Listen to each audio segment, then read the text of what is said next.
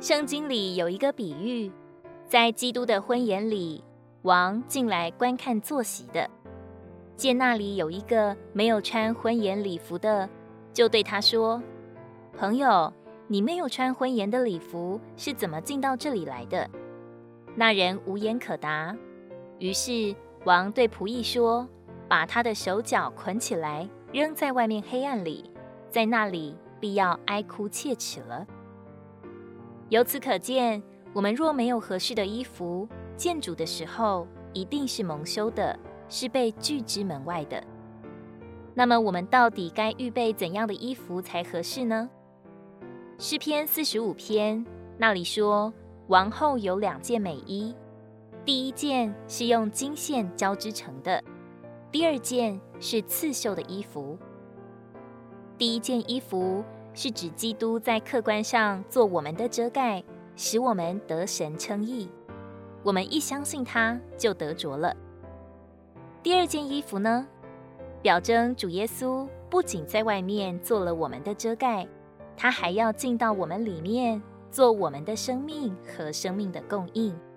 天天变化我们，使我们活出他自己，做我们的华美。第一件的金线交织是指主耶稣经过的过程，而第二件的刺绣则指基督徒必须走的路。我们得救之后，基督还要借着圣灵一针一针地做到我们里面。这刺绣的工作，乃是借着各种的苦难压榨。使我们受伤，却将基督加多到我们里面，使我们在不知不觉中变化了，直到像保罗所说的：“现在活着的不再是我，乃是基督在我里面活着。”所以，不要抱怨环境的搅扰和世事的消磨，这些都是为了帮助我们转向基督，使我们不断的经历刺绣。扎得越深，就越爱主；扎得越疼，才越丰富。过程纵然是需要付出代价的，是需要忍耐的，甚至需要流泪流血的。但是这些代价若和永远重大的荣耀相比的话，就微不足道了。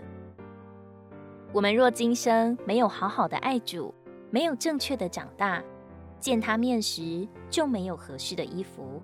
甚至是赤身的，如此，我们又该如何安放自己的羞愧呢？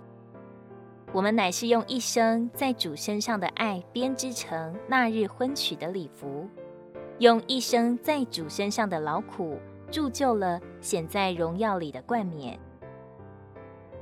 启示录十六章十五节：看哪，我来像贼一样，那警醒看守自己衣服。免得赤身而行，叫人见他羞耻的，有福了。